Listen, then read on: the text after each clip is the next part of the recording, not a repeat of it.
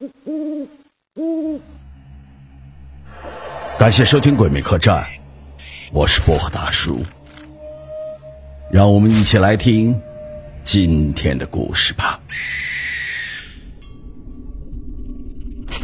今天讲的是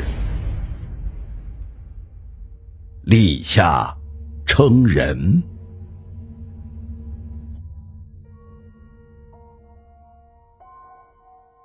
不知你们那里有没有立夏称人的习俗？故事里说。当日，刘备想将儿子阿斗托付给许县的孙夫人。孙夫人虽然喜欢幼子，可后娘难当，做好做坏都是有口难辩。正值立夏蝉鸣，便想出一法，将阿斗上秤称量，明年的立夏之日再进行称重，以示照顾的稳妥，没有掉肉啊。后来民间就有了立夏称人的习俗，用上一杆大秤，配上一些吉利话，说老人是秤打八十七，活到九十一；说姑娘称到九十七，来年有大喜；说孩子的吉利话就更多了，蟾宫折桂、状元高升等，讨个喜庆。如今高楼大厦的城里，户户不相往来。也没有那挨家挨户上门称人讨口彩的手艺人，可在乡下还是一桩大事呢。今天的这个故事就跟立夏称人有点关系。城里近年来有位画家声名鹤起，落款处自题字折木，花草树鱼灵韵十足。往往都需要提前一两年的预定，可谓供不应求，是城中的新贵。这位折木姑娘深居简出，知道她来历的人不多。可之后的一场官司让城中之人众说纷纭，因为告她的人就是她的亲生父母，告他不养不沾，不孝忤逆。原来，折木姑娘出生在工地的工棚里，本姓李，父亲是建筑工人，母亲随着一起给建筑队做饭，心心念念的想生个大胖儿子，可一看是个皱巴巴的丫头，父亲冷着脸蹲在门口抽了半包的烟，母亲哭哭啼啼也不敢高声，第二天照样做饭忙碌。小婴儿包在破床单里，没人来多看一眼。小姑娘长到三岁，面黄肌瘦，正式的名字也没有，都叫她毛丫儿。那年建筑队出了事情，在开工之日遥遥无期，李家夫妻便抽空回大山里的老家，老家里还有公婆。看这亲孙女像是看一根杂草，抱也没抱一下，只是催着赶紧的再生一个大胖孙子。住了不过半月，便是当年的立夏日，村里的称人老爹拎着秤上了门，家家户户都预备了掺着豆子的糯米饭，视为立夏饭。称了人之后，再吃一口立夏饭，一年到头都吉利着。撑到李家的门口，毛牙被放到了竹筐里。老爹一声吆喝，刚要唱吉利话，咔嚓一声，秤杆子竟然断了。要知道，这称人并不是真的用秤砣称住斤两。门前放着一张凳子，秤盘不离凳面，只把秤杆摆平，就算是称过了。如此虚称，那秤杆子怎么会折了呢？围着看热闹的人都不笑了。这折了秤杆可不吉利呀！还是老爹反应快，嘿嘿的笑着说：“这把秤年头久了，都糟了心，换一把，换一把就好了。”可换了新秤杆，再怎么也吊不平秤了。秤砣一滑，跌到了老爹的脚上，老爹哎呀呀的被人抬回了家。李家一句吉利话也没有听到，气得李老头把一盘子的立下饭都倒进了粪堆里。旁人家没说什么，老李家却为此打了毛牙一顿。李老太扇了孙女好几个巴掌，儿媳妇扭过脸，只当没有看见。为啥？因为连着几年只见枯瘦的毛丫不停的长个，不见他娘的肚子有动静，今天又折了秤杆子，这叫欠物押运。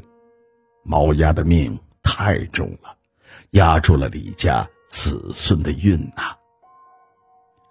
等到城里建筑队有了消息，李家夫妻离开了村里，就此把女儿毛丫留在了祖父母的身边。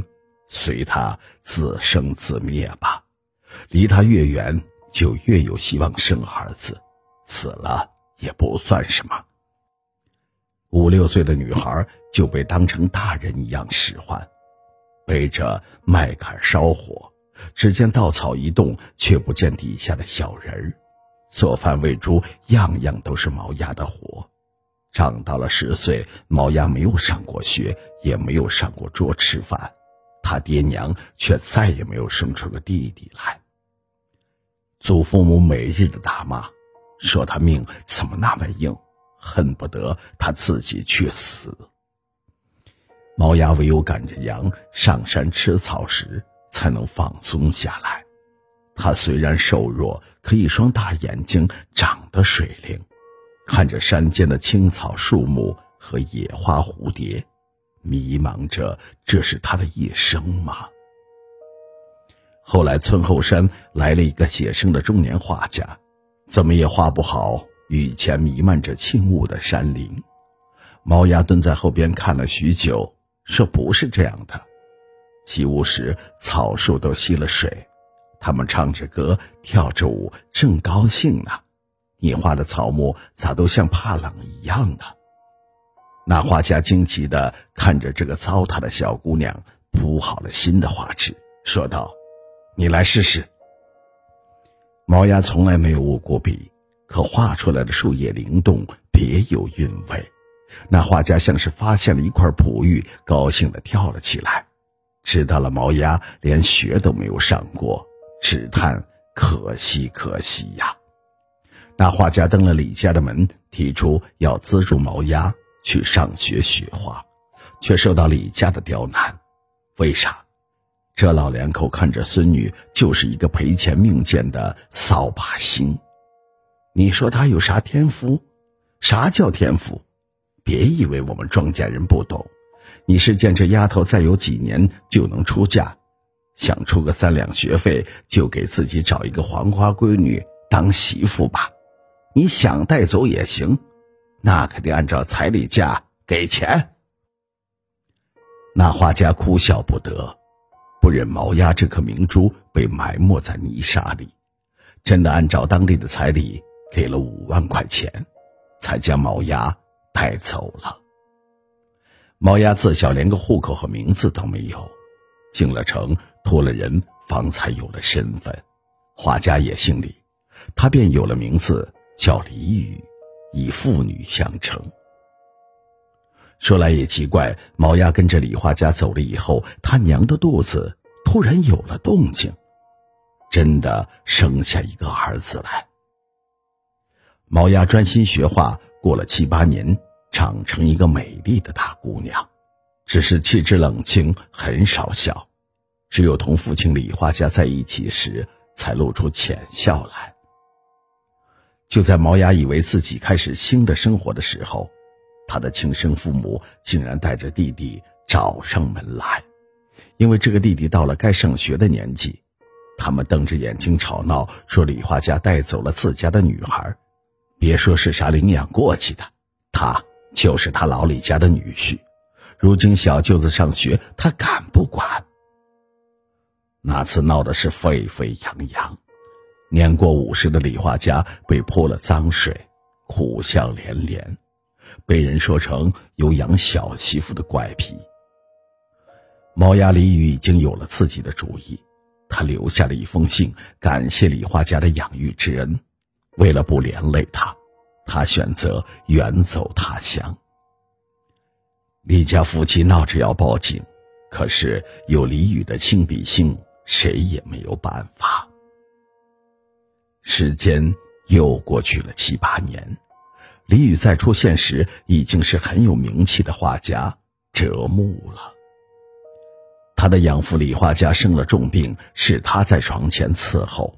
养父离世的时候，留下了全部的财产，都给了李宇。就是李宇的名声和李画家的遗产，又将他亲生父母找上门来。